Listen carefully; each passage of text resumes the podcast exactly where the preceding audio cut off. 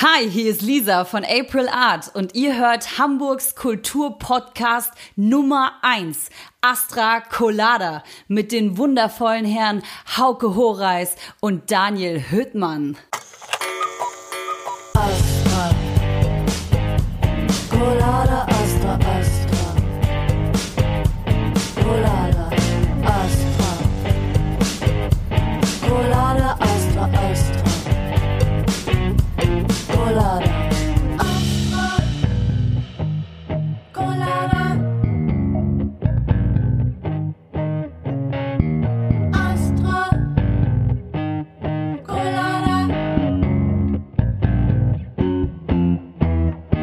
Wir begrüßen euch. Hallo. Es ist Donnerstag. Es ist Astra Colada Zeit. Wir sind outside, Daniel. Wir sind heute nicht in der Hebebühne. Wir sind heute nicht in der Astra-Stube. Wir sind nämlich heute in Wilhelmsburg in einem wunderschönen Loft. Dürfen raufen, äh, rauch, dürfen uns raufen und Kaffee trinken. dürfen rauchen und Kaffee trinken. Und haben heute zur Abwechslung zwei Gäste am Start. Und zwar, Moin, ich bin Timo vom Tourhafen. Und Mario vom Tourhafen. wir begrüßen euch. Hallo. Hamburgs Kulturpodcast Nummer eins. Hast du vergessen? Habe ich vergessen, Das, aber müssen, das müssen wir sagen, damit das Clubkombinat uns dann auch im nächsten Jahr auf jeden Fall einen Preis gibt für irgendwas. für, für 100 Folgen Nonsens. Aber du weißt doch, ich habe doch jetzt gerade die, die Lisa Marie von April Art, Ja. äh, die da auch schon von sich aus gesagt hat, dass wir Hamburgs Kulturpodcast Nummer eins sind. Voll gut. Mega. Wie ist es für euch, bei Hamburgs Kulturpodcast Nummer eins zu sein? Eine, eine Ehre, absolut. Am Puls der Zeit, sag ich mal. Aber Frage, äh, Tourhafen, was heißt ein Tourhafen? Ja, Tourhafen ist äh, im, im, im, im, in der Kurzfassung eine Full-Service-Merchandise-Agentur. Das heißt, ich als Band kann bei euch sagen, äh, wir hätten gerne halt einen Bandshop und äh, ihr macht es uns. Unter anderem. Aber ähm, das geht ja auch noch weiter. Also äh, wir könnten euch Leute stellen, die mit euch auf Tour fahren, die dann den Stand aufbauen, verwalten und so weiter und so fort. Wir könnten euch einen Online-Shop einrichten. Wir könnten euch neue Artikel vorschlagen und äh, in Kooperation mit euch ähm, auf die Beine stellen. Ihr könntet Fotos oder Videos bei uns machen für eure Artikel. Da sind wir gut ausgerüstet. Seit wann gibt es Tourhafen? Seit dem, also seit dem 1. Januar 2019. Also man muss dazu sagen, dass wir beide, also Timo und ich, schon, äh, ja, ich, ich kann so frech sagen, alte Hasen im Business sind. Also ich bin seit äh, 28 Jahren äh, in der Branche tätig. Timo äh, ist äh, ja, weit, weit über zehn Jahre, auf jeden Fall, würde ich jetzt sagen. Locker, ich würde hier sagen so 15, 16, 15 17 Jahre, Jahre. ja. Und wir sind eigentlich so im, im Merch-Bereich groß geworden und haben als Freelancer für, für äh, große und kleine Firmen gearbeitet. Äh, alle, alle großen Festivals betreut, die es in Deutschland gibt. Und haben uns dann äh, gesagt, jo, das können wir auch selber machen. Und dann machen wir das mal selber. Wir sind jetzt seit, seit März 2020 hier in diesem Büro, sind In dem, eingezogen, In dem schönen Loft. sind hier eingezogen und eine Woche später kam der Lockdown. Richtig geil. Die Zeit haben wir genutzt. Um eine Kaffeemaschine aufzustellen? Nee, ach, ähm, das war schon crazy. Also so raus aus dem Homeoffice oder dem Tourbus-Office mal diesen Schritt gewagt zu haben, dass man sich jetzt einen Ort sucht, wo man halt zum Arbeiten hinfährt und wo man Sachen lagern kann und so weiter. Also die ersten Online-Shop-Regale habe ich bei mir in meiner Wohnküche eingerichtet. Und dann gab es halt ein halbes Jahr ein Pancake-Verbot, weil man einfach nicht braten durfte, weil sonst die Artikel nach Fett gerochen hätten. Und da war man schon relativ happy, als es dann hieß, geil, wir haben jetzt hier einen Raum in Wilhelmsburg, ähm, Lagerfläche, Arbeitsfläche in einem sehr coolen kollegialen Umfeld. Ja, ist schon, schon ein Traum. Ja, Also, und äh, total mit, mit, mit äh, sehr viel Anlauf auf die Sache zugegangen. Und dann kam Coroni. Wie lief das ab? Ich meine, ihr seid ja abhängig von Bands, die jetzt gerade nicht touren können und nichts verkaufen können auf Tour. Ähm, also so, wir haben gemerkt, dass der Markt, wie er sonst funktioniert, im Merchandise-Bereich total kollabiert ist. Also du hast ja im Sommer den großen Festivalsommer, der dann quasi von der Winter-Frühlingstour begleitet wird und dann kommt die Herbst-Winter-Tour. Also die beiden Tourblöcke und den Festivalsommer gibt's halt. Im Sommer halt Großbaustelle auf dem Acker zu den Tourblöcken von Stadt zu Stadt im Sprinter oder im Nightliner. Das konnte alles nicht stattfinden. Das heißt, diese ganzen Konzepte für die Großfestivals, die man gemacht hat, oder auch die Planung für die kleinen Sprintertouren. Da musste man sich was Neues überlegen. Dementsprechend haben halt auch unsere Kunden keine Ware nachbestellt, weil einfach keine Konzerte stattfinden konnten und ähm, nichts vor Ort verkauft werden konnte oder auch nichts im Online-Shop, weil einfach dieses Erlebnis Live-Event, wo man vielleicht zu viel Bier getrunken hat und kein Geld mehr in der Tasche hat, aber am nächsten Tag findet man die Band trotzdem noch richtig geil und guckt halt mal im Online-Shop. Das konnte so, das, das gab's so nicht. Und deswegen äh, mussten wir uns da erstmal komplett neu orientieren. Was aber nicht so lange gedauert hat, ne? Was nicht so lange gedauert hat und vor allem, ähm, es ist ja nicht so, dass wir ein Jahr ohne Corona jetzt in diesem Büro waren und wussten, wie läuft so ein normales Tourhafenjahr ab, sondern das war schon irgendwie, ich will jetzt nicht cool sagen, dass halt diese beiden Sachen zusammen funktioniert, äh, stattgefunden haben, aber es war hilfreich für uns, erstmal unsere Strukturen zu finden, weil vorher haben wir halt jeden Tag telefoniert, aber Mario war in, keine Ahnung, in Potsdam oder in Dresden und ich war in München oder in Karlsruhe oder hier in Hamburg. Und dass wir zusammen an einem Ort an zwei Schreibtischen arbeiten, das gab es so halt auch noch nicht. Und äh, da konnten wir halt schön unsere Hausaufgaben machen, wir konnten schön wachsen in einem gesunden Tempo und mussten halt mal gucken, womit kann man im Merch-Sektor außerhalb vom Live-Geschäft überhaupt Geld verdienen. Ne? Womit kann man denn äh, überhaupt im Merch-Bereich äh, außerhalb des Live-Geschäfts Geld verdienen? In der, in der Branche würde man sagen, im Industriebereich. also, also Merch ist ja wirklich nicht abhängig von Musik oder vom, vom Live-Bereich. Merchandise ist ja, keine Ahnung, äh, angefangen hat ja, glaube ich, alles mal mit Star Wars und Walt Disney, was ja auch nicht im Live-Bereich äh, stattfindet oder im, im Tourneebereich oder im Musikbereich. Und so hast du ja mittlerweile auch also wir haben Großkunden, die haben überhaupt nichts mit Musik zu tun, ganz im Gegenteil. Die haben halt Souvenirläden, weil sie selber ganz große Player in ihrem Business sind, was aber nichts mit Musik zu tun hat und verkaufen dadurch Merchandise-Artikel was jetzt auch nicht immer ein, ein, ein, äh, ein T-Shirt sein muss. Das kann auch ein Flaschenöffner sein oder ein Mützchen, Basecap, Jacken, Schneekugeln. Ja. Und äh, da haben wir tatsächlich Ausschau gehalten, beziehungsweise ist man auch an uns rangetreten. Und so hat sich das in der Richtung entwickelt, dass wir wirklich jetzt mehrgleisig fahren, also nicht nur den Musikbereich bedienen, sondern auch die Industrie. Aber der, ich glaube, der einschneidende Moment mit diesem Stillstand und Bezug des Büros war eine mehr oder weniger, naja, nicht Schnapsidee, aber wir haben einen, einen sehr netten Kollegen und äh, sehr guten Freund, der Friese, das ist der Tourmanager und Merchandiser von äh, Turbostart. Bester Typ. Bester Typ, ne? und äh, es ist bekannt wie ein bunter Hund in Köln und äh, legt doch auf, DJ, arbeitet in so einem Plattenladen. Und der hat ein Design entwickelt und wollte damit, er wollte es einfach Clubs zur Verfügung stellen und Künstlern zur Verfügung stellen, damit, damit die damit irgendwie so ein bisschen Geld generieren können. Das lief so unter dem Motto Be My Quarantine, No Culture, No Life. Und da hat er ein Design entwickelt und hat das online gestellt auf Facebook. Und bevor überhaupt da irgendwie ein Kommentar kam oder ein Like, hatte ich den Telefonhörer in der Hand und habe ihn angerufen. und gesagt, Moment, so geht das nicht, wir müssen das anders machen. ja, wir haben ihm angeboten, das als äh, Online-Plattform zu machen und groß aufzuziehen. Das heißt, wir haben uns also wirklich sehr namhafte Designer aus Deutschland äh, an die Strippe geholt und haben gefragt, ey, habt ihr nicht Bock, was zu entwerfen? Kostenfrei. Im Gegenzug könnten sich Clubs bei uns melden und sagen, wir würden an dieser Aktion teilnehmen, bezahlen überhaupt nichts dafür. Wir drucken den ganzen Kram und wir haben dann nachher, glaube ich, na, wir haben es nachher in, in Staffeln gemacht, immer so vier, vier Designs, drei Monate laufen lassen und äh, haben dann äh, im Prinzip eine Plattform oder eine E-Commerce-Plattform entwickelt, wo der Kunde T-Shirt-Designs, also T-Shirts kaufen konnte und im gleichen Zug entscheiden konnte, wohin das Geld dafür geht. Also nach Abzug der Produktionskosten haben die Clubs dann dementsprechend äh, Geld von uns bekommen. Und der Kunde konnte entscheiden, ich unterstütze das Astra oder ich unterstütze das Molotow. Und wir hatten, glaube ich, so 70 Clubs in Deutschland. Und am Ende waren, haben wir gesagt, irgendwie, okay, wenn das irgendwie ein paar Wochen funktioniert, dann halten wir uns über Wasser, aber das wurden dann vier, fünf Monate.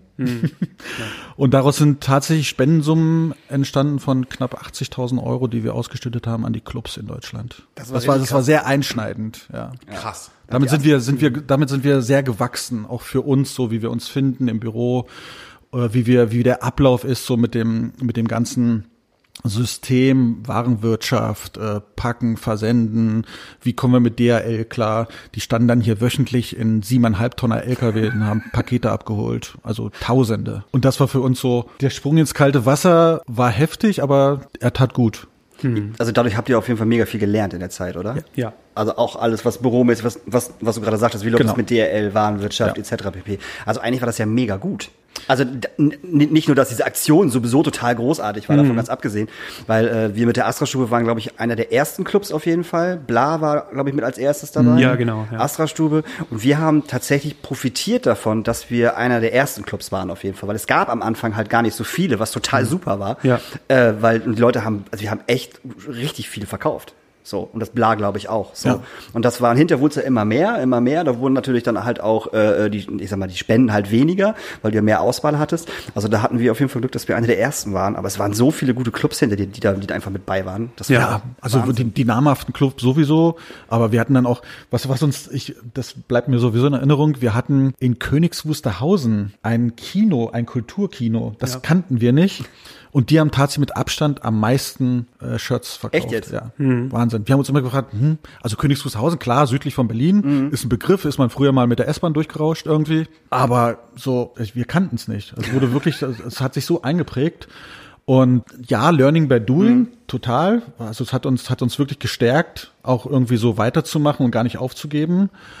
Und auf der anderen Seite müssen wir sowieso, wenn die Geschäfte wieder auf sind, wenn die, wenn die Clubs wieder auf sind, dann können wir sowieso so erstmal nicht auf Tour gehen, weil wir beide sind eingeladen, in jedem Club erstmal ein Bier zu trinken. Das heißt, wir sind ein Jahr lang sowieso Absolut. erstmal ihr, unterwegs. Seid, ihr seid ein Jahr lang eh unterwegs erstmal. Sauftour. Könnt ihr auch wieder, könnt ihr sofort T-Shirts drucken. Ja. Sauftour, weiß ich nicht, 2022. ja, genau. So. Mario und Timo und Tour. Voll gut. Nee, aber das war halt, äh, das war ein sehr schönes Gefühl, auf der einen Seite zu sehen, ey, unsere Firma kriegt jetzt äh, die ersten Strukturen und auf der anderen Seite das ganze Feedback, was da zurückkam, weil man halt äh, wirklich schnell helfen konnte. Das war jetzt nicht irgendwie so, dass man, es gibt ja gerade so viele Förderprogramme und so weiter. Da füllt man erstmal 100 Seiten aus und irgendwann in sechs Monaten kriegst du ein Viertel überwiesen, Ja. eine Anzahlung oder so.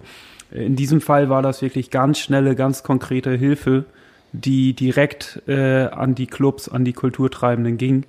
Der kurze Dienstweg. Der kurze Dienstweg, Ja. was jetzt halt auch, keine Ahnung, wenn da eine Kulturstätte 2000 Euro bekommen hat, was jetzt auf das lange Jahr gesehen auch nicht viel ist. Nee, aber für den Moment war es Genau, halt in super. dem Moment, wo Ja. man sich erstmal aufstellen musste, Genau. shit, hier ist jetzt diese Pandemie, was machen wir jetzt? Wie machen wir das? Wann machen wir das? Und da halt einfach so ein bisschen so eine Rückenstärkung zu bekommen, ohne dass man irgendwas dafür tun musste. Man musste uns ja einfach nur eine E-Mail schreiben, äh, das Club-Logo schicken Ja. und ähm, schon ging's los. Ne? Ja. Das äh, freut mich vor allem, weil ähm, Mario und ich ergänzen uns sehr gut. Mario ist ja schon seit Dekaden im Geschäft und äh, kennt alle großen Stadien dieses Landes und weiß, was da merchmäßig geht. Ich bin ja mehr so der, Tournee Ultra. ich bin ja mehr so der, der, der, der kleine DIY Sprinterband Typ, wie du halt auch oder Hauke wie du auch und deswegen ist es halt total schön mit dieser Sache, die man jetzt quasi hauptberuflich macht, auch die Szene, aus der man eigentlich kommt, in der man so viel gelernt hat und die man auch weiterhin unterstützen möchte, dass man der einfach so schnell wirklich was Gutes tun konnte, ne? Ja, weil es hat halt viele Clubs auch einfach in der ersten Zeit, wo Ja. keiner wusste, okay, kriegen wir, gut, Hamburg war natürlich noch ein bisschen außen vor, ne, Mhm. weil da hat unser äh, Finanzsenator Dressler ja relativ schnell gesagt, so kein Club muss während Corona äh, schließen, so. Natürlich auch durch das Clubkombinat natürlich auch wieder gefördert. Ja. Ähm, aber trotzdem hat uns das Geld von den T-Shirts die ersten zwei Mieten bezahlt. Wo wir noch kein Geld hatten und wo auch unsere Verm äh, unser Vermieter, die Deutsche Bahn oder die äh, äh, Kreativgesellschaft für die Bandwohnung am Anfang gesagt haben, so, äh, das ist uns doch vollkommen egal, ob hier jetzt gerade Pandemie ist, wir wollen die, wir wollen die scheiß Mieter haben. Ne? Und das hat uns die ersten zwei Monate halt komplett gerettet. Ganz einfach. Ja, geil. Absolut. Das ist ein schönes Feedback, das jetzt mal auf diesem Weg äh, auch wieder zu hören. Ja, also wir hätten, wir hätten die ersten, also die, die, die Monate keine Miete zahlen können. Definitiv nicht. So. Und äh, die Deutsche Bahn, vor allem, vor allem die Kreativgesellschaft, äh, auch wenn man denkt, dass die Kreativgesellschaft so cool ist, ist sie bestimmt auch in einigen Teilen, aber wenn es um die Miete geht, äh, ist es genauso eine Riesenfirma wie die Deutsche Bahn. So, ne? Ja. Und im Endeffekt, dass es dann hinterher so war, dass die großen Vermieter gesagt haben, okay, äh, sagt uns Bescheid, wenn ihr eure Miete zahlen könnt. Das hat ja nur was damit zu tun, dass wir durchs Clubkombinat so einen Wisch bekommen haben, wo drauf steht, ihr steht unter dem ähm, Clubrettungsschirm und eure Miete wird irgendwie gezahlt. Ja. Und nur durch diesen Wisch unterschrieben von Tschentschner und ich weiß gar nicht, und von, von Dressel, glaube ich, äh, konnten wir halt an unsere Vermieter rangehen und sagen, guck mal hier, hier steht's drin, wir kriegen die Förderung irgendwann und das Geld kommt, äh, aber wir wissen halt nicht wann. Und ab da war das für die auch cool. So ab da, okay, dann bezahlt halt dann, wann, ne, wann ihr könnt. Ja. Aber das war halt auch erst September letzten Jahres, wo das wirklich raus war, dass das so ist. Das hat auch Ewigkeiten gedauert. Und darum war diese erste Kohle halt lebenswichtig. Krass lange Zeit. Ja, hey, was, wenn, man, wenn man überlegt, dass das letztes. Was war eure letzte Tour, die ihr gemacht habt? Moment, da ist schon Staub drauf. Ähm, Schrottgrenze, da war ich äh, Mercher und Tourmanager im Januar. Und es, es wären halt noch Termine im März äh, gewesen, die dann aber nicht stattfinden konnten. Ne? Ja, ich, ich hatte, glaube ich, so richtig die A-Karte. Ich war mit äh, den drei Fragezeichen auf Tour. Und beziehungsweise war es ein Tourneestart. Wir waren vorher schon kurz in Wien und hatten in der Elbphilharmonie in Hamburg äh, eine Show gehabt, so als so Warm-up. Und dann bin ich in Frankfurt gelandet in der Druckerei und habe tatsächlich einen 40-Tonner LKW mit Merch beladen. Also nur Merch. Weil das ist wirklich ein, also die verkaufen sehr viel. Und das war ein Tag, ja, so zwölf Stunden. Und da gehen ja ein paar Tonnen rein. Und ich habe die LKW-Tür zugemacht, da kam der Anruf, äh, du, ist nicht. Kannst alles wieder auspacken. Ja. Und dann habe ich gesagt, sorry Leute, ich äh, fahre nach Hause. Und dann bin ich tatsächlich zwei Wochen später erst wieder hingefahren und habe den LKW wieder ausgeladen. ich wollte, ich hab's mir nicht angetan, echt.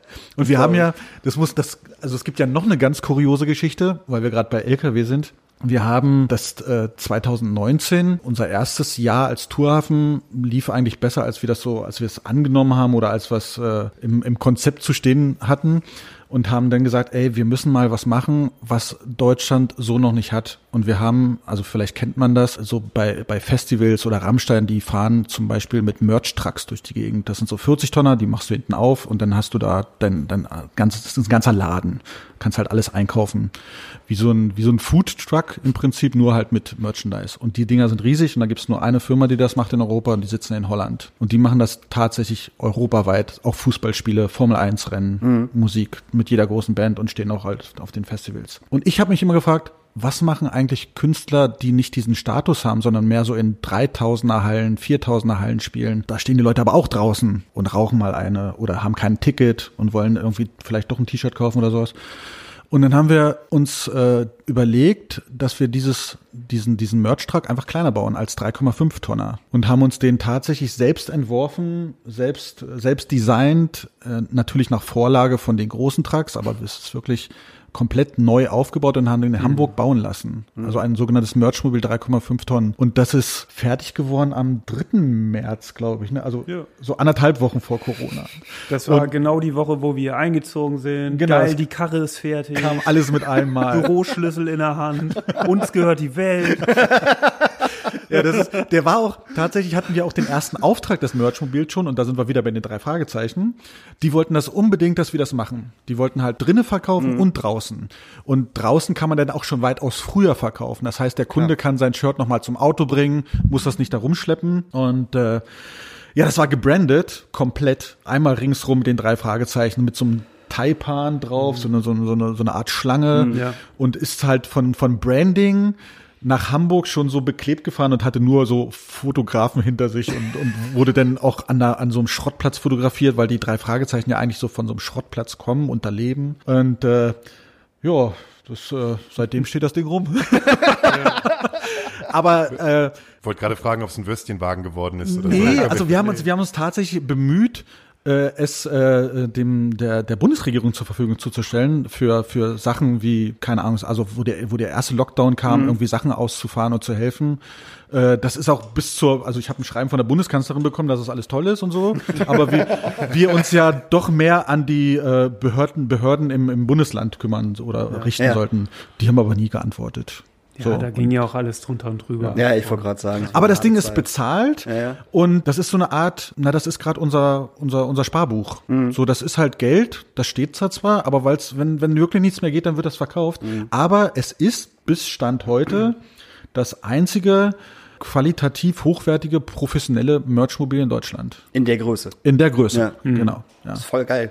Ich feiere das total ab, weil man kann damit natürlich auch, also normalerweise, wenn ich jetzt richtig informiert bin, halt auch die Concession ja natürlich so ein bisschen umgehen, ne? Ja. Ja, nicht, nicht überall, aber halt schon. Mittlerweile sind die Konzessionäre ja so clever und haben auch das Gebiet vor der Ja, ja, Halle schon selbstverständlich. auf, auf Ja, ja, ihre klar. so.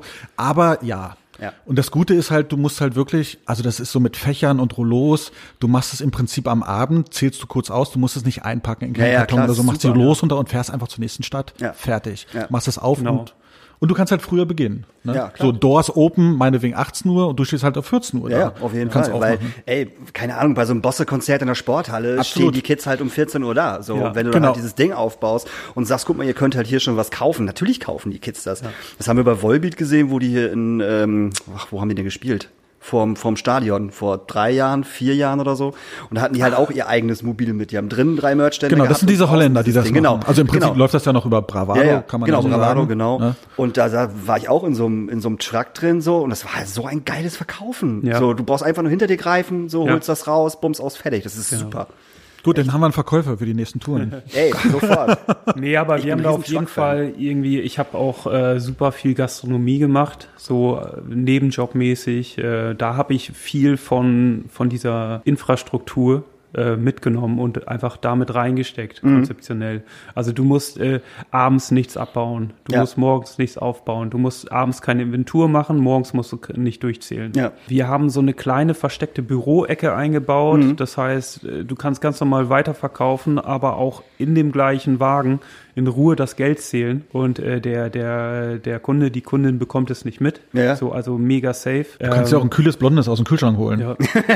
es ist, ähm, wir haben äh, richtig gut beleuchtete äh, Flächen für die Artikel. Mhm. Also ist alles integriert. Wir haben ein richtig geiles Schild auf dem Dach, dass man es halt auch von Weitem aus sieht. Äh, du hast eine Anhängerkupplung dran, falls du äh, mal richtig viel Merch dabei hast, Dass dass, du noch einen Anhänger mit, kannst. äh, mit äh, Ware äh, mit dir ziehen kannst. Das ist halt schon irgendwie ziemlich nice. Was bezahle ich da so, wenn ich jetzt so. also wir sind noch weit davon entfernt, dass Oatville 3000 Hallen füllen, aber wir fragen schon mal an. Frag jetzt mal an, ich mache jetzt schon mal die Deals. Der Punkt, der Punkt ist der, dass wir, also im Prinzip, das, wir bieten das zweigleisig an. Also einmal kann der Kunde natürlich selbst fahren, so als Selbstfahrer und sagt, ey, gib mir das Ding und äh, das wird dann halt eine Miete wie bei Six oder sonst irgendwas. Dann müssen wir dann natürlich über die Preise reden, wie abhängig das ist, wie viel Kilometer, wie Ja, ja, lang klar. geht die Tour. Oder du sagst, ich nehme das Full-Service-Paket, ihr macht alles. Ich kümmere mich um nichts, ihr stellt die Merchandiser meinetwegen auch zwei Mann in die Kiste rein und am Ende rechnen wir ab. so. genau. Dann ist es natürlich ein bisschen teurer, weil man den, die Manpower dazu zahlen muss. Aber im Endeffekt äh, würde ich sagen, ja, ab 400 Euro pro Tag. Ist ein Schnapper. Also ich sag mal, ich habe Das ja, den- gut ich an. hab ja den alten Führerschein, ne? Ich darf ja siebeneinhalb Tonnen fahren mit Anhänger. Wollte ich schmeiß ich mal ganz kurz hier in den Raum rein. ja, ist so. Ja, und vor allem das alt. Ding ist aber auch so, so konzipiert, es macht nicht nur im, in einer Club- oder Hallentour-Situation Sinn, auch ein Open Air. Ich wollte gerade sagen, so kleinere Open ist Airs. total easy. Du musst nicht, du Perfekt. musst da jetzt nicht so, so ein Zelt hinbauen und so weiter. Du brauchst eigentlich nur einen guten Stromanschluss. Du kannst es aber auch auf die Spitze treiben und sagen, okay, ich habe hier ein Festival, ich habe einen festen Merchstand im Infield, Mhm. ich habe drei Campingplätze. Genau. Ich Ja. fahre mit dem Mobil am Donnerstag auf Park äh, Campingplatz Nummer 1, am Freitag auf den zweiten Platz, am Ja. dritten Tag auf dem Platz. Mega. Kannst überall noch mal ein bisschen abcashen. Ja, ja, ey, absolut. Das ist total genial. Und äh, ja, es ist halt einfach Ja. äh, alle diese kleinen Problemchen oder Stellschrauben, die sonst blöd waren, die haben wir da so ein bisschen durchdacht und das Mobil ist halt jetzt das Ergebnis davon, ne? Ich würde jetzt mal kurz eine kleine Pause veranschlagen und wir haben immer die Möglichkeit vor der Pause uns Musik zu wünschen, auch unsere Gäste für unsere Astra Colada Nachtasyl Playlist. Äh, hast du einen Song für heute? Ich habe tatsächlich keinen Song vor, aber ich, ich guck, ich guck einfach auf dieses, auf dieses Plakat und äh, ich wünsche mir von Metallica One. Nix vom Schwatten, das ist nämlich gar nicht so geil, wie alle immer sagen. Ich möchte mal, ich, von, von Metallica mal One. Passt auch tatsächlich auf die Liste. Habt ihr Songs? Ich habe ein Album, aber keinen Song davon. Also ich, ich Du hast ein weiß. eigenes Album? Mehrere. Mehrere, ich wollte gerade sagen, mehrere. Können wir nach der Pause drauf eingehen. Ähm, ich ich freue mich auf zwei Platten, die jetzt rauskommen. Das ist äh, das neue No Twist Album Oh ja. und die Platte von Kind kaputt. Also irgendwas von den Platten. Hat, hat No Twist nicht gerade noch eine Single rausgebracht? ja, Ja, dann nehmen wir die, dann nehmen wir die Single, die ist nämlich sehr gut. ja. Okay, und du? Hast Ich habe gerade, ich habe gerade geguckt, weil ich habe gerade so ein so ein äh, Ohrwurm nennt sich das. Movements mit äh, Don't Give Up Your Ghost. Auch sehr gut, haben wir auch noch nicht. Dann äh, machen wir jetzt eine kleine Pause und wir hören uns äh, nach dem nächsten Beitrag vom April Art. Bis gleich. Hey, ich bin's nochmal. Vor ein paar Tagen haben wir gemeinsam mit der Alarmstufe Rot unsere neue Single Break the Silence veröffentlicht. Wir möchten gemeinsam auf die schreckliche Lage, in der sich unsere Veranstaltungs- und Kulturbranche befindet, aufmerksam machen. Die Alarmstufe Rot ist eine Initiative, die sich gegründet hat, um unsere Interessen bei der Politik zu vertreten. Denn um die Live-Branche steht es momentan ziemlich beschissen. Zwar wird vom Staat viel Geld zur Verfügung gestellt, allerdings fallen sehr viele Menschen durchs Raster, um überhaupt Hilfen in Anspruch nehmen zu können. Oder es ist einfach viel zu wenig, zu bürokratisch, es funktioniert einfach nicht. Checkt unbedingt unser Video auf YouTube, denn darin performen wir in der menschenleeren Langsess Arena in Köln.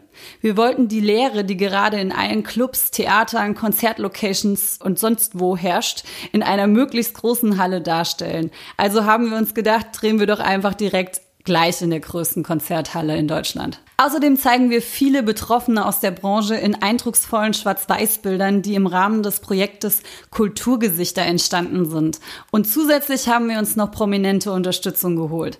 Das heißt, unter anderem sind Klaus Meine von den Scorpions, Doro Pesch, Henning Wieland von den H-Blocks, Subway to Sally, Avantasia, Gravedigger und viele weitere tolle Künstler mit an Bord. Ach, und außerdem werdet ihr einen von den beiden Podcastern hier entdecken können. Also unbedingt anschauen. Hi, willkommen zurück. Hallo. Wir sind aus der Pause. Wir sind immer noch in Wilhelmsburg. Wir sind immer noch bei Tourhafen zu Gast und äh, wir haben schon gerade wieder angefangen, eigentlich die Themen in der Pause aufzu aufzugreifen. Aber mich wird jetzt mal gerade ähm, interessieren, was macht diesen Standort besonders? Weil, wie wir schon am Anfang gesagt haben, wir sind hier in einer super geilen Loftwohnung irgendwo in Wilmsburg und ihr habt Rock erwähnt. Das Wilhelms Rock. Was, was macht diese, was macht diese Location so besonders gerade? Also wir haben, wir sind hier auf so einem Gewerbehof in Wilhelmsburg. Ähm, du bist natürlich schön ab vom Schuss. Das heißt, ähm, Sachen wie Parkplätze, Bewohnerbeschwerden, irgendwelche Zeitlimits, dass man nur bis 22 Uhr XYZ machen darf oder so, das hast du hier überhaupt nicht. Und hier auf dem Hof ist eigentlich eine sehr gute Infrastruktur, was äh, Das Business angeht. ja genau. So.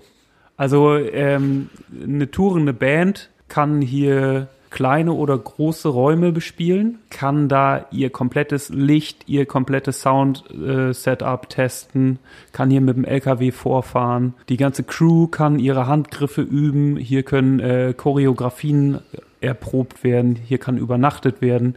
Hier ist ein Tonstudio, Sound Pauli heißt das. Das ist hier mit auf dem Hof. Wir haben eine äh, die Minivans von Roland. Der hat so Sprinter ausgebaut, wo zehn Personen drin schlafen können. Das ist hier mit auf dem Hof. Ähm, ein Casebauer ist hier angesiedelt. Wir als Tourhafen sind hier ähm, so als Merchandise und allgemein Veranstaltungsplanungsbüro vor Ort. Das Ganze wurde alles von Lars Ide ins Leben gerufen. Ähm, Lars Ide, Alter, Dinosaurier der. Hamburger das, Veranstaltungsszene. das Hamburger Urgestein, Äh, definitiv. Tourmanager f- von Jan Produktionsleiter. Delay, Fünf Sterne Deluxe, ähm, also echt ein bunter Hund. Also, also Lars ist tatsächlich der Vater von äh, Wilhelms Rock. Ja.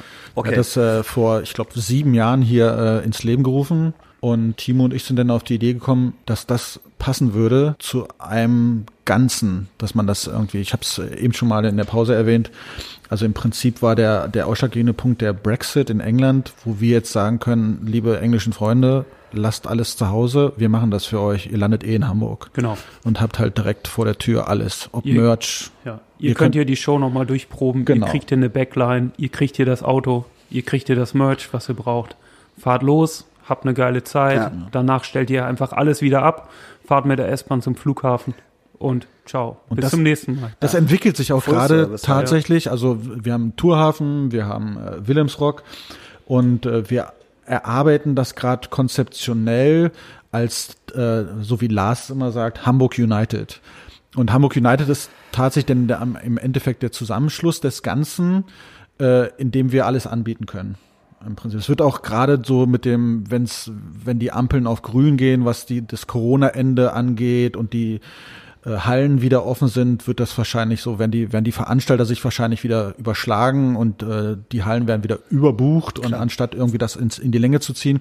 Und das heißt, die Manpower ist ja dafür auch nicht da. Und das ist halt gerade auch wieder der Vorteil für Hamburg United, dass du durch den Zusammenschluss vieler, vieler Firmen, auch außerhalb Hamburgs, wir anbieten können. Klar, der Kollege macht die Tour A, der andere macht die Tour B. Also wir sind sehr breit aufgefächert in der Manpower. Und das entwickelt sich alles aus dem, was Lars vor sieben Jahren ins Leben gerufen hat mit Wilhelmsrock. Ist voll gut. Ja.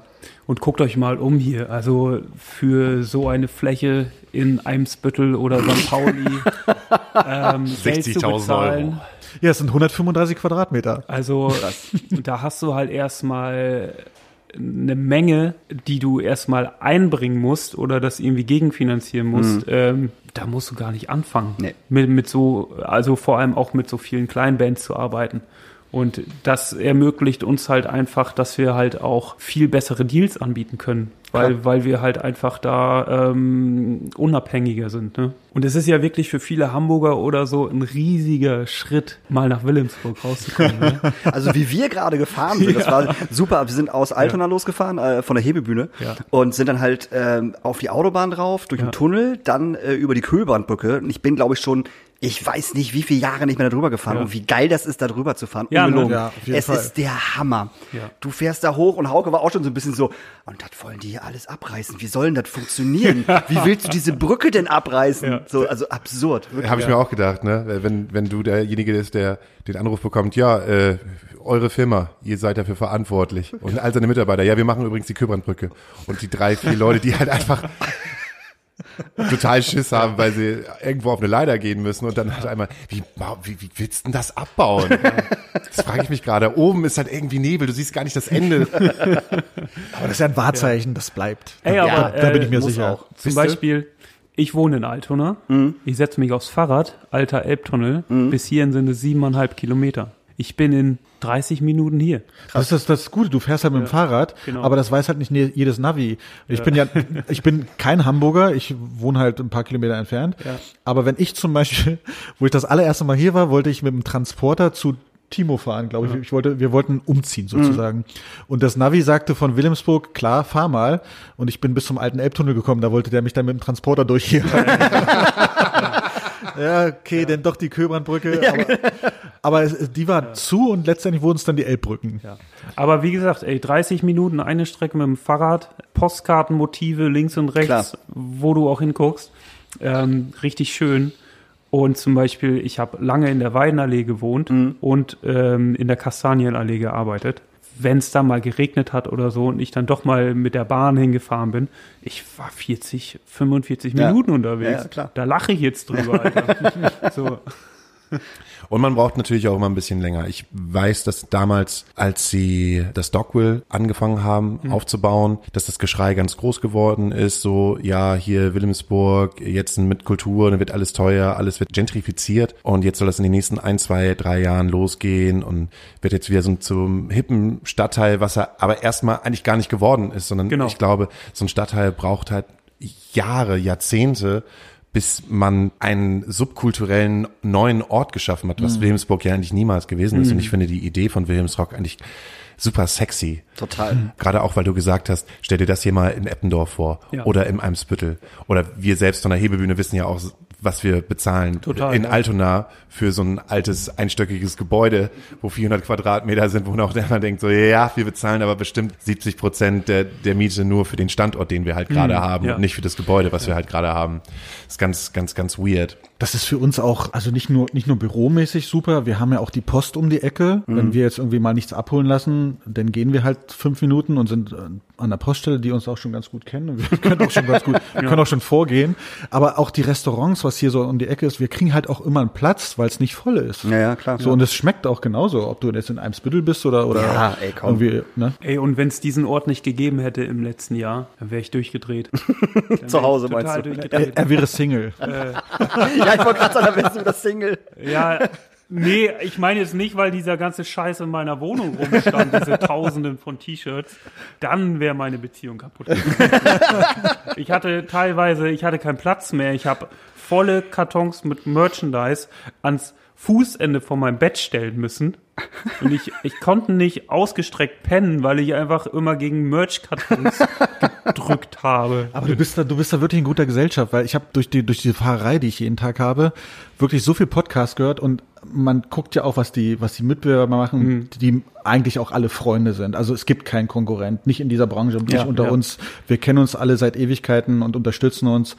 Und äh, ich habe, äh, es gibt so äh, eine Podcast-Folge mit den Merch Cowboys und äh, gibt aus, aus äh, Leipzig gibt's noch ein, ein Unternehmen, die ganz groß im Hardcore-Bereich sind. Und die haben genauso angefangen. Die erzählen das Gleiche. Also Schlafzimmer, Frau schon schnaubend, wie ein Ochse durch die Bude irgendwie, weil irgendwie ein Karton wieder quer stand. Sie haben alle so angefangen. Und das ist das Gute. Das ist ja das, was Timo auch in die Firma so gebracht hat und immer wieder wirklich jede Woche lebt. Er sagt, ey, wenn da jetzt eine kleine Band kommt, machen wir das, weil wir wollen mit dieser Band wachsen. Ja. Weil wir sind auch nicht viel größer. Klar machen wir große Künstler, zum, zu 80 Prozent auch im Auftrag anderer Firmen, aber wir machen sie halt. Aber das Wichtigste ist ja mit diesen Leuten zu wachsen und zu sehen, wie die groß werden und ein Teil davon zu sein und auch mal väterlicherseits irgendwie zur, zur Seite zu stehen, was ja auch gut ist. Und auf der anderen Seite zu sagen, klar, wir schaffen hier gerade was. Und wir haben wirklich äh, kleine Bands, die gerade nicht spielen können, aber halt äh, durch die Online-Shops, die wir auf einer Plattform haben, irgendwie ihre Sachen verkaufen können. Aber das liegt ja halt auch daran, weil du ja, äh, Timo, du hast bei, bei Findus gespielt und ja. ihr habt ja halt auch diesen DIY-Faktor gehabt. Genau. So, also ihr Ja. war weiter genauso, ich sag mal, wie Adola und MK23, ihr kennt dieses Ochsentour-Ding äh, in kleinen Clubs spielen, beim Veranstalter pennen, bla, bla. Ja. Und, das, und das Ganze bringst du hier ja auch mit rein. Total, das ist mir auch immer wichtig. Ja. Ähm, zum Beispiel, als ich bei Findus gespielt habe, habe ich ja auch parallel im Molotow eine Veranstaltungsserie gehabt mit Sascha, meinem alten Mitbewohner. Und irgendwann ist Nico auch noch dazu gekommen. Grüße gehen raus. Da habe ich zum Beispiel die Bands, die ich auf Tour mit Findus kennengelernt habe im ganzen Land, die habe ich dann einfach ins Molotow gebucht. Das erste Zinsschauer-Konzert in Hamburg, Tiger Use, KVK, die Leoniden, alles in der alten Molotow-Bar, Ja. in der Minibar. Habe ich alles gesehen. Ja. Und danach haben wir Platten aufgelegt. Wir haben für die Bands gekocht. Ja. Ähm, also das Catering selbst gemacht. Wir haben, wenn die Bands aus Hamburg kamen und Bock drauf hatten, vorher noch so eine Art Akustik-Session bei uns in der Küche äh, aufgezeichnet. Und wenn sie dann noch brauchten, konnten die bei uns auf dem Fußboden pennen. Und dieses ganze Komplettpaket, Ja. äh, das ist halt, das ist das Schöne an der Sache, dass man mit so ein paar Zutaten halt einfach echt was Cooles auf die Beine stellen kann. Und genau das kann ich jetzt hier im Tourhafen halt auch professionell umsetzen. Und, Die Küche ist ja um die Ecke, kannst Ja. du ja gleich. und das ist für mich halt, der auch schon echt viele Jobs gemacht hat in der Vergangenheit, echt ein entscheidender Faktor. Also da, wo ich das nicht könnte, würde ich nicht lange bleiben. Was ist denn das Skurrilste, was ihr erstens produziert habt und zweitens auch verkauft habt, aus der Hand heraus, wo ihr echt gedacht habt, Wahnsinn. Äh, also äh, wirklich von, von 0 auf 100 fällt mir ein, unheilig, so eine Puppe vom Sänger, so eine Gesangspuppe. Die ist tatsächlich, also die haben wir nicht produziert, das war damals noch über, über eine andere Firma, aber wir haben das Tour-Merch sehr lange gemacht für unheilig. Und tatsächlich hatte der Sänger eine Puppe von sich selber. So eine He-Man-Puppe, so der, der, der Nee, die- Graf. ja, aber- ja, Wrestling- so richtig wo mit man Sch- drauf drü- drücken konnte der konnte dann den Arm Ja, heben die, oder die so. hat, also wirklich, die hatte so einen schwarzen Mantel an und, äh, Ja. Und der, Ich hatte tatsächlich jemanden, äh, der wollte die, äh, der wollte den Grafen kennenlernen und meinte dann so, ist, äh, es kam zum Stand und meinte, ist denn der Graf noch zugegen? also wirklich auch so altertümlich wie Ja. so. Und dann habe ich ihm die Puppe hingestellt. Ich sage, ja, es ist leider, leider nur noch diese Form da. Also, Aber er hat's gekauft. Äh, das Skurrilste jetzt, ähm, das war, wir haben ja gerade schon gesagt, dass wir uns auch so ein bisschen in Richtung Industriekunden orientieren mussten, weil einfach das Live-Geschäft brach liegt gerade. Und das war eine Situation, ich nenne jetzt auch keine Namen oder so, aber ähm, das sind dann so Pitch-ähnliche Situationen. Wir kriegen eine Anfrage, 400 Pullover. Das Ziel ist es, einen Pullover zu finden, der so bequem ist, dass man den sonntags beim Netflix gucken anzieht, aber damit auch in den Supermarkt gehen könnte. Also dass es halt irgendwie so fancy ist und so weiter und so fort. Muss aber äh, Bio, Fairware, vegan sein. Also diese ganzen Adjektive, Ja. mit denen man sich gerade schmückt und so weiter. Die muss er natürlich haben. Und natürlich äh, eine Auswahl eine haptische Auswahl, die man dann an dem Meetingstisch, wo es äh, entschieden wird, vor Augen hat. Haben uns drum gekümmert. Wir haben äh, drei ziemlich nice Pullover, die so Preissprünge von drei bis vier Euro pro Stück äh, hatten, äh, vorgeschlagen, äh, hingepackt ähm, und so weiter und so fort. Und dann hat es lange gedauert. Ja, man muss dazu sagen, der Auftrag sollte aber ganz schnell. Also Ja, wir, ganz, wir, ganz wir, schnell, ganz, das ganz ganz, schnell. ganz schnell machen. Das war auf dem Freitag irgendwie. Ja, und äh, dann hat's gedauert so und das ist ja immer ein schlechtes Zeichen dafür, wenn am Anfang so viel Geschwindigkeit in so einer Ja. Sache ist und dann wird's irgendwie ausgebremst. Und die Pullover, die wir angeboten haben, ähm, ich glaube, der eine hätte 16 gekostet, der andere hätte 19 gekostet und das Premium-Ding irgendwie 24. Und dann kriegst du halt nachher so über ein paar Ecken so die Info, Jo, wir hätten das gerne mit euch gemacht, aber es ging jetzt an jemanden, der einen für 13 Euro gefunden hat. Wo ich mir so denke, okay, es ist halt einfach, es ist jetzt nicht dieses kleine romantische Ding, du wächst mit deinen kleinen Bands Ja, ja. groß. Es ist halt einfach dieses, ich nenne es jetzt mal in Anführungsstrichen Haifischbecken, Mhm. Industrie. Aber wo ich mir so denke, so 13 Euro, aber die Vorgaben waren noch vegan, Fairware, dies, das, wo du am liebsten so eine E-Mail schreiben würdest, Alter, google den Scheiß mal, den du haben wolltest. Weißt du überhaupt, warum man das Fairware und Ja. vegan nennt? Da gibt es Mindestpreise, da gibt es Produktionsstandards und ich kann dir schwarz auf weiß geben, dass wenn ein Pullover so teuer ist, dass das nicht hinkommen kann. keinen Fall. Und das ist dann einfach nur beschissenes Greenwashing. Wie doll darf ich hier fluchen? So wie du willst. Wir haben es plättet schon seit der ersten Folge. Und das ist halt auch so ein Ding, so der Tourhafen ermöglicht mir da auch so ein bisschen meine Überzeugung reinzubringen. Ich bin selbst vegan, ich ähm, hab was gegen diesen Fast Fashion Trend. Ich möchte, wenn ich, äh, was ein bisschen ähm, merkwürdig ist, da ich ja Geld damit verdiene, dass halt Textilien über meinen Schreibtisch in die Welt gehen. Aber wenn ich sowas schon mache, möchte ich halt, dass coole Sachen, die unter fairen äh, Bedingungen ähm, hergestellt oder veredelt wurden, sind, äh, verkauft werden. Und ich möchte auch, dass das Artikel sind, die nicht nach einer Saison im Müll landen, Ja. sondern dass es halt ein richtig gutes Shirt ist oder ein richtig guter Pullover, der halt auch äh, das Potenzial hat, ein Lieblingsstück zu werden. Äh, weil jeder hat ja irgendwie Artikel im Schrank, die eigentlich schon total auseinanderfallen, aber man trägt sie trotzdem. Ähm, und ich möchte irgendwie, dass alles fair ist, dass alles vegan ist und dass jeder Artikel, der hier aus dem Büro rausgeht, so ein Lieblingsstück werden könnte. Ja. Und das ist wirklich das Skurrilste, so dieser Pitch, wo ich mir echt denke, so, okay, du musst da irgendwie mitschwimmen, aber äh, wir können auch jederzeit Nein sagen. Ja, für 13 Wenn- Euro nicht mehr. Ja, Genau, Ist, ja. Vor allen Dingen ist es ja wirklich seit, also Timo ist ja von Anfang in der Firma und das, das kann ich wirklich mit Fug und Recht behaupten. Wir haben von Anfang an bis heute nicht einen Kunden, den wir nicht mit Fairware oder äh, äh, Biobaumwolle Mhm. bedient haben. Es gibt gibt's bei uns nicht. Timo hat da so ein, so ein, wie er es schon erzählt hat, so eine Richtlinie, er versucht das den Kunden beizubringen und da braucht er auch gar nicht lange für. Das, ist so, das ist ja eigentlich so ein Selbstverständnis mittlerweile Mhm. Ja, ja. und das Ja. trägt sich ja auch besser. Und einer dieser drei Sachen, die Timo gerade beschrieben hat, trägst du zum Beispiel jetzt, dieser graue Hoodie. Und das ist natürlich auch so ein, so ein Fairware bio Baumwolle. Und tatsächlich Ich gibt es nicht, nicht einen Kunden bei uns, der was anderes, also bis jetzt gibt's immer nur Fairware-Sachen bei uns. Und Cool, da habt ihr eigentlich im Prinzip auch meine Frage halt schon beantwortet. Darf ich auch noch sagen, was, was das Schlimmste ist, was ich jemals verkauft habe? Natürlich. Hau Ich Ich raus. mach, ich mach ja auch so Merch, weißt du? So ab und zu mal. Du musst jetzt ja nicht beleidigt von der Seite kommen. Ich will doch aussagen, was Doch, ich jetzt komm ich. Das Schlimmste, was ich jemals verkauft habe, ist, war auf jeden Fall auf der letzten Tour, auf der Boss Bitch Tour von Katja Krasavice. Es gab zweierlei Merch. Es gab einmal den Merch ähm, von meiner Firma, für die ich gearbeitet habe, für für äh, für Merch Rowdy. Und da ist ja auch, das war auch alles vegan und Fairtrade und alles super. Da haben wir ein bisschen was bestellt. Aber der äh, Manager von der guten Katja hat halt irgendwo in China, Taiwan, was auch immer, den ganzen anderen Scheiß Na, bestellen ihre eigene Kollektion Na, sozusagen. also sozusagen, Ja. ne, die wir aber auch hinterher verkauft haben. Und da gab es Stringtangas. Pinke Stringtangas, Einheitsgröße, XXS, glaube ich. Da stand vorne einfach Bitch drauf. So, und ich weiß nicht, wie viele, auch, auch ein siebeneinhalb Tonner voll, alles voll von diesen Kartons, was halt drin war.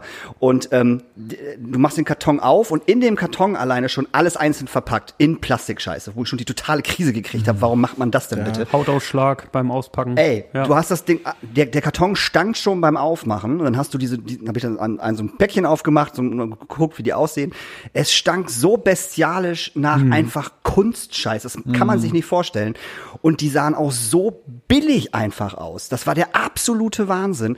Und die Kids haben das gekauft wie Geisteskranke. Ich habe wirklich nicht so, so viel verkauft wie diese scheiß Tangas. So, die haben 10 Euro gekostet.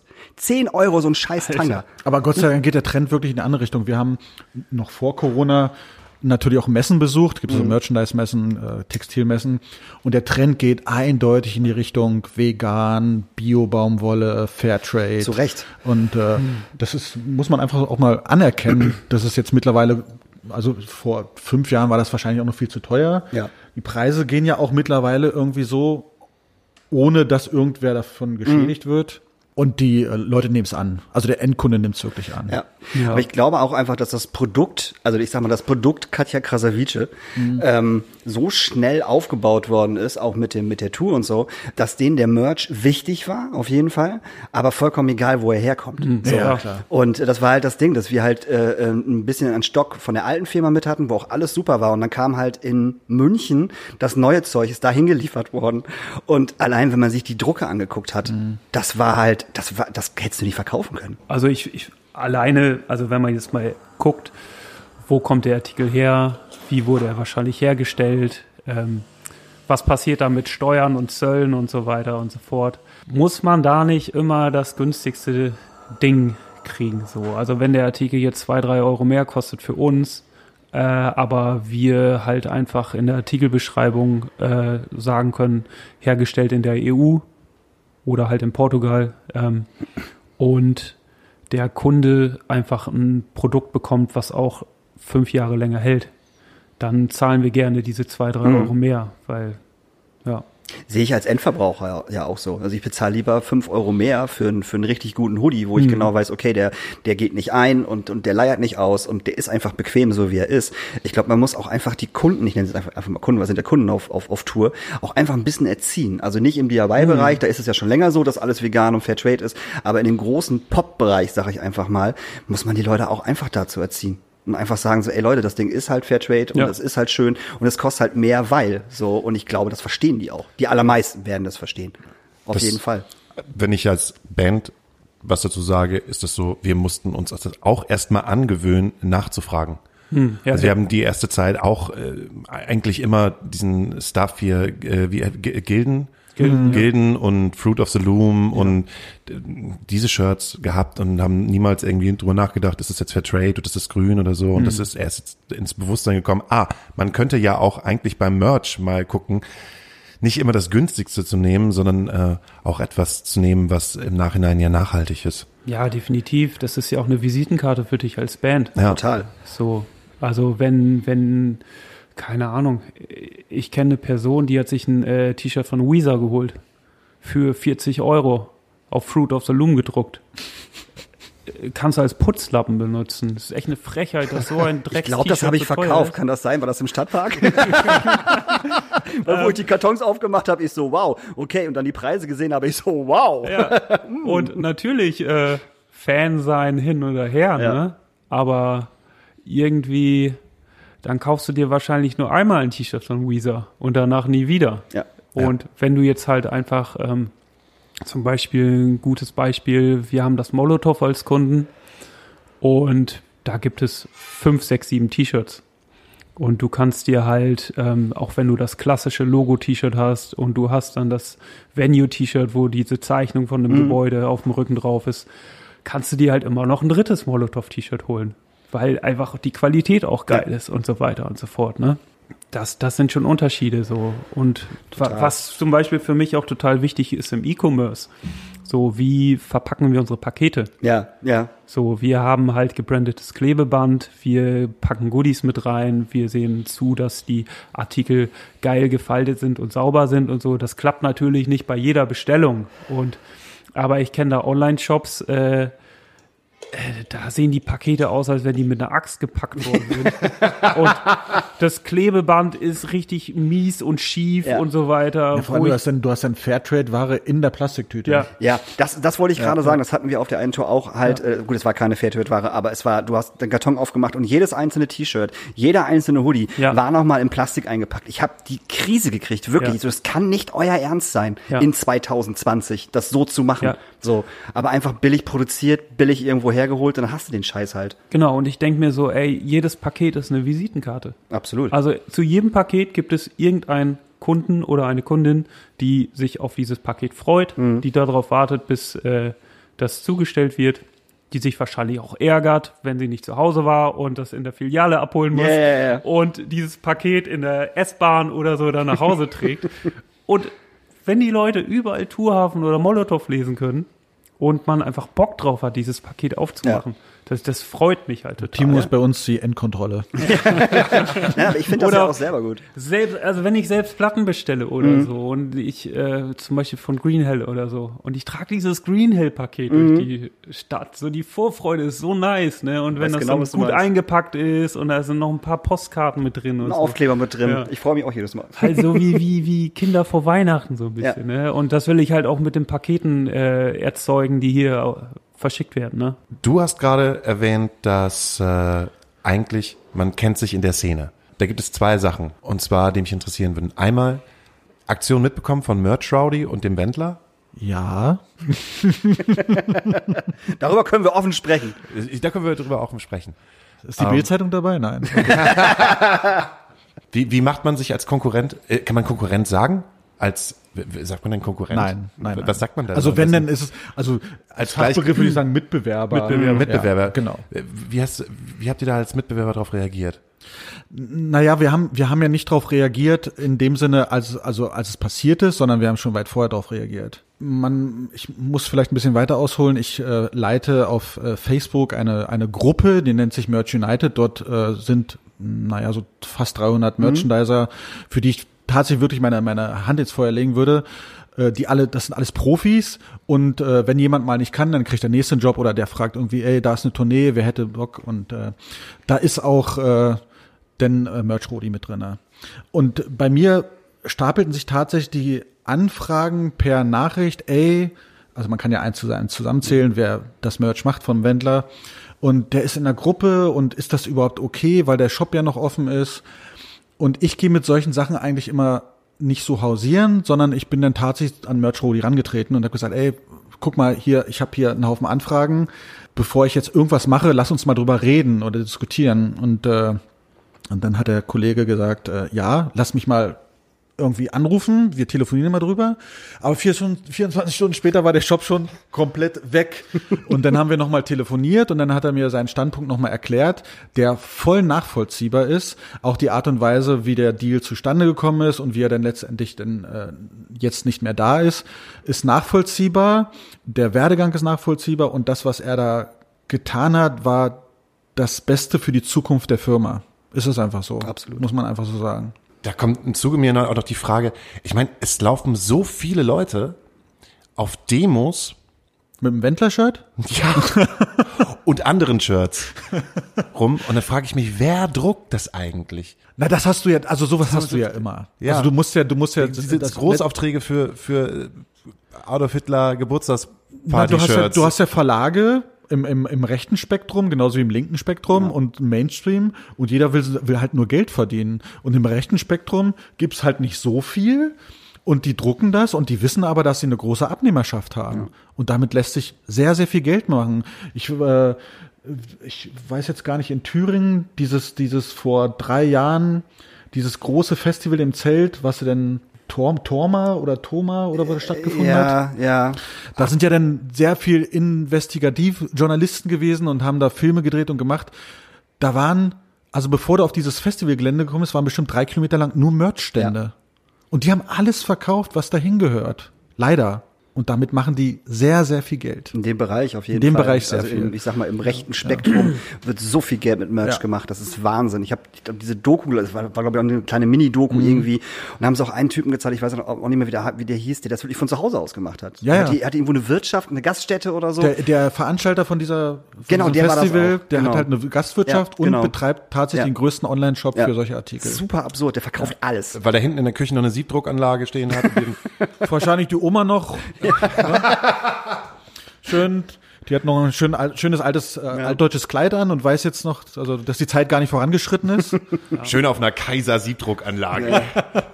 Nee, es- ja, leider Gottes, ne? Aber es ist auch einfach so, ähm, man hat da schon ein offenes Auge. Wer macht eigentlich was für Aufträge? Und äh, wenn ich jetzt weiß, okay, die Person, die hat mal irgendwie Onkels freiwillig gemacht oder sonst irgendwie sowas, werde ich nicht mehr mit dieser Person zusammenarbeiten. Ich, äh, es gibt genug andere Personen auf dem Markt und die Person wusste, worauf sie sich da einlässt.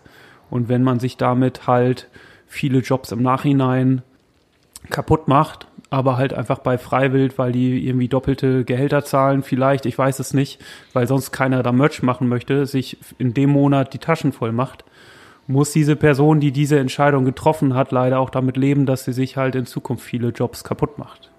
Genau, alleine auf Freiwild, wenn ich halt bedenke, was da an Shirts verkauft Ja. wird. naja. Also wie, wie Und Wahnsinn, wo das produziert wird und wer das druckt und der, wer, wer auch freiwillig sagt, so, nö, mach ich. Ja. Gar kein Das Problem. machen, also Freiwild ist ja auch so intelligent in Anführungsstrichen, die machen ja alles selber. Also es ist ja vollkommen egal. Die machen das Booking, die machen das Management, die machen den Merch selber. Äh, die haben auch, glaube ich, jetzt seit ein paar Jahren zwei, drei Mercher, die das halt auch immer machen.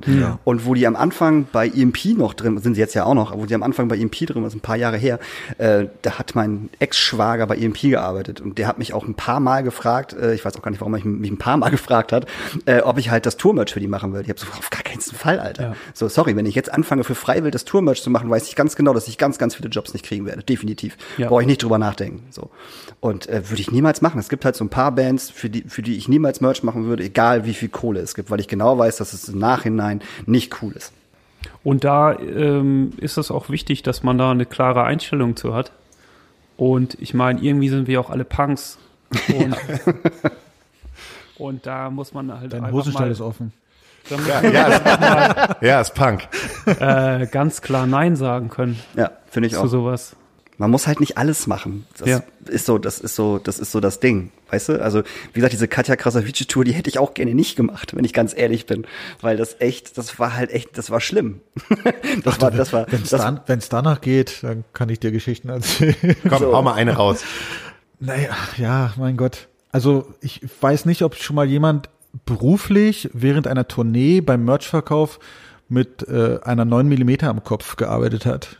Geladen. Hast du bei 187? Nein, Achso. nein, nein. Also ich nenne keine Namen, aber Okay. das äh, geht so in diese Richtung. ich hatte ein Messer. Aber ta- tatsächlich, Was denn? Ja? ja. Ja, ja. Und äh, äh, nachdem ich das dann, also nachdem das, also mit Tränengas im Gesicht und äh, über über den Tresen springen, in die Küche flüchten, um Wasser zu holen und Weil es ein Shirt in XXL nicht mehr gab. Nein, also gar nicht, ich war gar nicht mal schuld. Also der Typ ist einfach rausgeschmissen worden, war aber, gehörte zu einer Gang oder was auch immer und hat dann, dann gab es für mich bloß zwei Möglichkeiten. Entweder der haut jetzt wirklich ab oder er kommt wieder und mit und stimmt diesen Laden und er kam leider wieder und hatte hinten in der Jogginghose so da, also wie das so Gangster-Style ist, die Jogginghose auf halb acht, also du konntest das ganze Dekolleté sehen. Wie, wie nennt man Bier? Äh, Sechs Six-Träger? Ja, ja, ja. Oder- Maurer-Dekolleté. Maurer-Dekolleté, ja. Also das Arschgeweih und dann blitzte so eine Knarre raus. Und ich habe dann gerade noch zum Ort gesagt, ey, der hat eine Knarre. Und dann zog er die schon und fuchtelt damit rum, bei mir am Kopf so. Schön seitlich. Ja, und der, weil ich stand wirklich direkt am Eingang. Man kann auch dazu sagen, wo es war, im Nachtleben in äh, Frankfurt. Oh, das Also direkt place, place to ehrlich, be. ich, hätte, hätte ich wetten müssen, wo es passiert ist. Welche Stadt? Frankfurt. ja, genau. Welcher Club? Nachtleben. Du hast den Bam. Button zu spät gedrückt. ist wirklich so. Oh Mann, das Ja, war wieder, also oh. wirklich am, wirklich place to be und Ja. äh, Äh, und der, der Ordner hat dann Tränengas gezogen und hatte den dann da irgendwie bearbeitet und ich habe auch alles abbekommen. Und das Ende vom Lied ist, ich habe wirklich die, die, die Kasse gekrallt und bin dann über den Tresen geflüchtet und danach kam der Tourmanager der Band und er sagte, was ist los hier? Und er, hier, das und das passiert. Ja, normal, ne? okay. Das war's dann. Und äh, ja. Das war auch, ey, also, das machst du einmal und Ja. tatsächlich muss man dazu auch sagen, ich, ich weiß nicht, ob ich grün in den Ohren waren, aber man hat mich tatsächlich mit Geld gelockt und ich habe aber am ersten Tourtag gemerkt, okay, ich weiß, warum ich so viel Geld bekomme. Es will gar kein anderer machen. Das merkt man sehr schnell. Und ich habe dann wirklich, also die drei schlimmsten Wochen, die ich je auf Tournee erlebt habe. Ich mache jetzt meine eigene Filme, kein Bock mehr auf den Scheiß. Genau, ich kein Bock mehr. Ey. Ähm, was sind Standardsätze, die ihr nicht mehr hören könnt, wo ihr aber immer mit einem freundlichen Lächeln versucht, dem Kunden gegenüber noch gerecht zu werden? Das kann man nicht mehr. nee, das kann, So. Ja, moin, was möchtest du denn haben? Ja, das schwarze T-Shirt hinter dir. Und du drehst dich um und da hängen 20 schwarze Wack, T-Shirts. Wacken Open Air. Und dann, und dann fragst du, ja, welches denn? Ja, das für 25 Euro. Und alle kosten 25 Euro. Das ist wirklich der Klassiker. Ja, Ich das hätte gerne das schwarze Shirt. Ja, welches denn? Na, das da. Ja. ja, du, da hängen 50 Stück, die sind alle schwarz. Ja, dann nehme ich das für 25 Euro. Okay, sie kosten alle 25 Euro. Das ist das so. ist wirklich, das ist einfach echt der Das ist der. Klassiker. Ja, das ist, das ist, wirklich, das ist Absolut. wirklich der Klassiker. So. Und dann geht's halt irgendwie, weiß ich nicht, äh, ähm, kriegt das halt irgendwie die Hälfte günstiger, weil das halt auch, also dieses Verhandelding kommt halt oder irgendwann. die die Show ist zu Ende, die Leute kommen mit einem leeren Bierbecher hin und wollen wollen äh, wollen das Bier ab, äh, Ja, den Becher abgeben, genau. Pfand. Oder legen dir einfach eine Marke hin und du weißt nicht, was es ist. Guckst auf die Marke und der Typ sagt dann, ja, meine Jacke. ja, hast du sie hier abgegeben? Also ich wüsste es nicht. Also ich würde sie dir geben, aber hier ist nicht die Garderobe. So, sowas passiert ständig. Oder halt Sachen, die bei dem gleichen Künstler vor drei Jahren gekauft worden sind. Eine ganz andere Produktion und so weiter. Und die schmeißen dir dann irgendwie so einen Schlüsselanhänger auf den Tisch. Hier ist kaputt gegangen. Ich will jetzt einen neuen haben. Auch immer ganz schlimm sind halt so die, die, die Ultra-Fans, die dann halt immer auch als erstes zum Merch gehen und ähm, die gibt's halt bei jeder Band, bei jeder Produktion. Und äh, die krassesten Ultra-Fans hatte ich bis jetzt bei Chris Norman Tour. Die sind wirklich die ganze Tour mitgefahren, so 40, 45 Stück, jedes Konzert, immer Hotels gebucht und so. Und äh, die erwarten dann halt aber auch von dir, A, dass du am zweiten Tag definitiv alle Namen von diesen 45 Leuten ja, kennst. ja, du musst, die wollen so Du musst- behandelt werden. Die, die so. wollen super betüdelt werden, Ja. aber die kaufen halt auch am zweiten Tag nichts mehr. Das ist halt auch das Ding. Die kaufen entweder am ersten oder am letzten Tag, aber die hängen immer am Merch rum und gucken halt und gucken halt. Und hinter denen stehen halt Leute, die wirklich was kaufen wollen. Und da halt irgendwie den Mittelweg zu finden und zu sagen so, ey Leute, ne, es wäre halt ganz geil, wenn die die anderen mal vorlassen würden, ist halt, ist halt echt schwierig. Oder im Stadtpark. Und was seit zwei Jahren so ist, dass ständig Leute zum Merch kommen. Ey, ganz ehrlich, der Sound ist halt echt unterirdisch. Ja, ja. Kannst du da mal was gegen machen? Und ich habe mir wirklich angewöhnt im letzten Jahr, ich habe mir so aus, aus, aus Pappe hinten ähm, so, ein- so ein Button hingemacht und den rot angemalt tatsächlich. Ist jetzt besser. Genau. Und immer wenn jemand gekommen ist, bin ich halt zum Button hin und hab so, so getan, als würde ich drehen. Und jetzt, dann gehen die nach vorne, kommen, nee, noch ein bisschen. Mhm, alles klar, drehst noch mal ein bisschen, dann kommen sie, ja, jetzt ist super. Mhm, alles klar, gut. Das ist unfassbar. Also wirklich. Als wenn die Leute nicht sehen, dass da nur T-Shirts sind. Was, also, Geil ist auch der eine Dude, der dann während des Konzerts vorbeikommt und meint so, du, äh, ich möchte für meine Freundin, will ich, will ich immer ein Shirt kaufen. Was hast du denn da? Ja, oh, hier, wir haben ja Girl-Shirts hier. Nimm, nimm dir, welches willst du? Das rote? Ja, das rote, ja, ja, das rote ist nicht schlecht. In welchen Größen habt ihr das denn da? Ja, weiß ich nicht. Also bis XXXL haben wir alles. Ja, wie, was für eine Größe hatten deine Freundin? Ja, weiß ich nicht. Ja, zeig mal. Ja, so. Ah, So ungefähr. Oder wie die da vorne. Ja, dann würde ich halt eine L nehmen. Ah, gib mal lieber doch mal eine XXL. Oder auf dem Festival der Klassiker irgendwie Mitarbeiterrabatt. ja, ja, ja, So, genau. Donnerstag baust gerade noch auf. Habt ihr schon Sachen da? Äh, Wann kann man denn mal gucken? Und ähm, habt ihr auch Mitarbeiterverkauf und so? Dann sage ich immer, ja, äh, Montag. montags um 16 Uhr. Und um 14 Uhr zählt das Besen rein in den Lasten. Wir sind auf der Autobahn. Das ist, das ist tatsächlich ein Klassiker. Klassiker, total. Also auch so Kunden, die dann Sonntagabend ankommen Ja. oder so. Ja, wie jetzt? Habt ihr nichts mehr? Kriegt ihr noch was rein? Jo, Montag. Funktioniert immer. Ich Oder meine, also versteht mich nicht falsch. Ich versuche da immer sehr höflich und Du bist manchmal viel zu ruhig. sein. Wir alle. Ja, wir alle.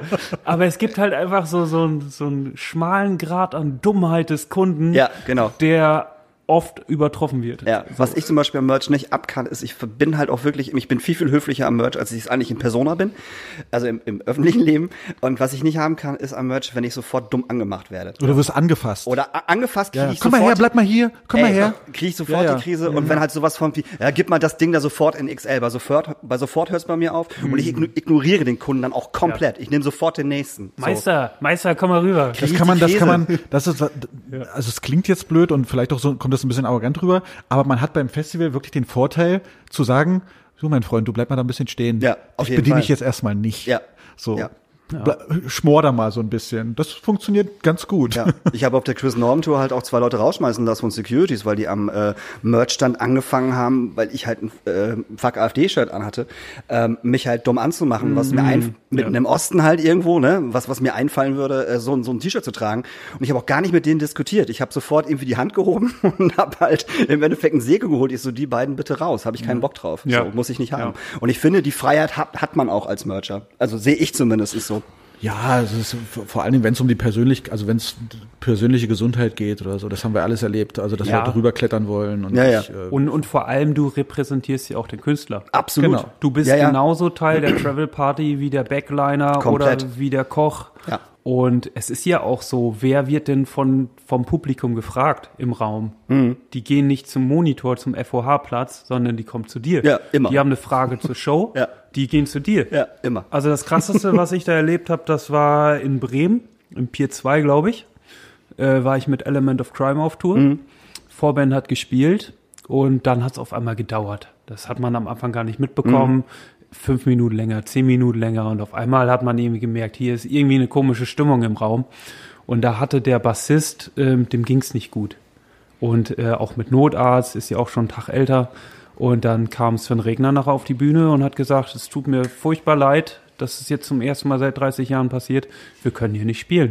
Hat sich noch, äh, noch mal entschuldigt und ist von der Bühne gegangen. Und diese, was waren da, wie viele Leute waren da drin? 1000, 2000 Leute? Drehen sich um, sehen mich am Merchstand. Wann wird's nachgeholt? Wo kriegen wir unser Geld wieder? Und, und ich habe es genau in dem Moment auch erfahren, dass das Konzert nicht ja. stattfindet. Als wenn ich da mit so einer Funkleitung mit so einem Headset. mit, und, mit ne? dem Ja, ja. Notarzt und äh, dem Tourleiter verbunden du hast doch immer einen weißen Kittel an. Und ich jetzt als Mercher genau die richtigen Schlüsse Ja. äh, getroffen habe und so weiter. Ne? Und da denkst du, ach so, fuck, ey, wenn die dich jetzt alle fragen.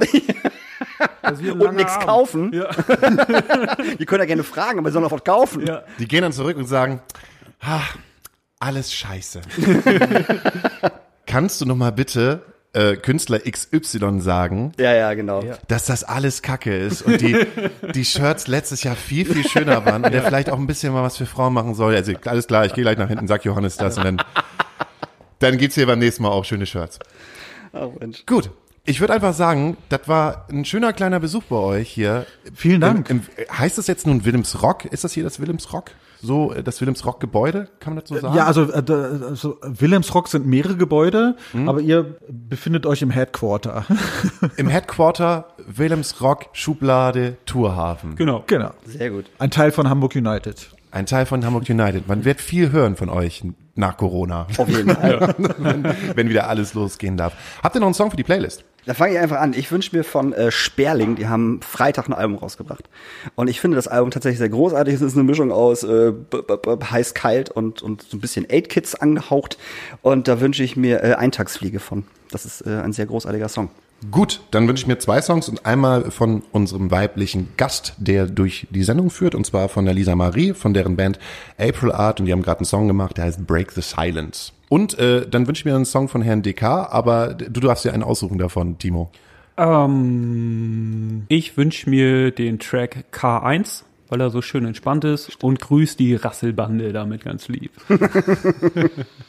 Ich gehe mal ein bisschen aus dem Rahmen raus. Ich wünsche mir Bruce Springsteen mit Philadelphia. Oh, schön. schöner Song. Schön.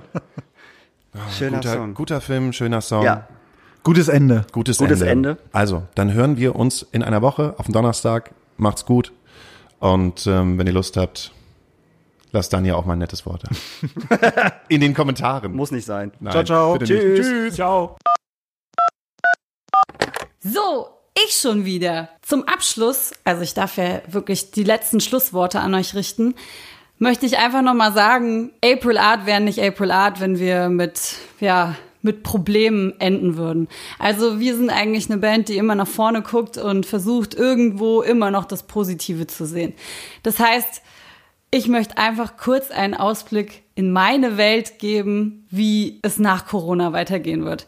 Also wenn dieser ganze Scheiß hier vorbei ist, dann schmeiße ich als erstes mal eine richtig fette Gartenparty. So mit komplett Family, Freunden, Band, richtig laut Mucke, komplett eskalieren, sehr viel Bier, vielleicht auch ein bisschen Schnaps. Ich bin nicht so der Schnapstrinker, aber ähm, es darf auch Schnaps getrunken werden.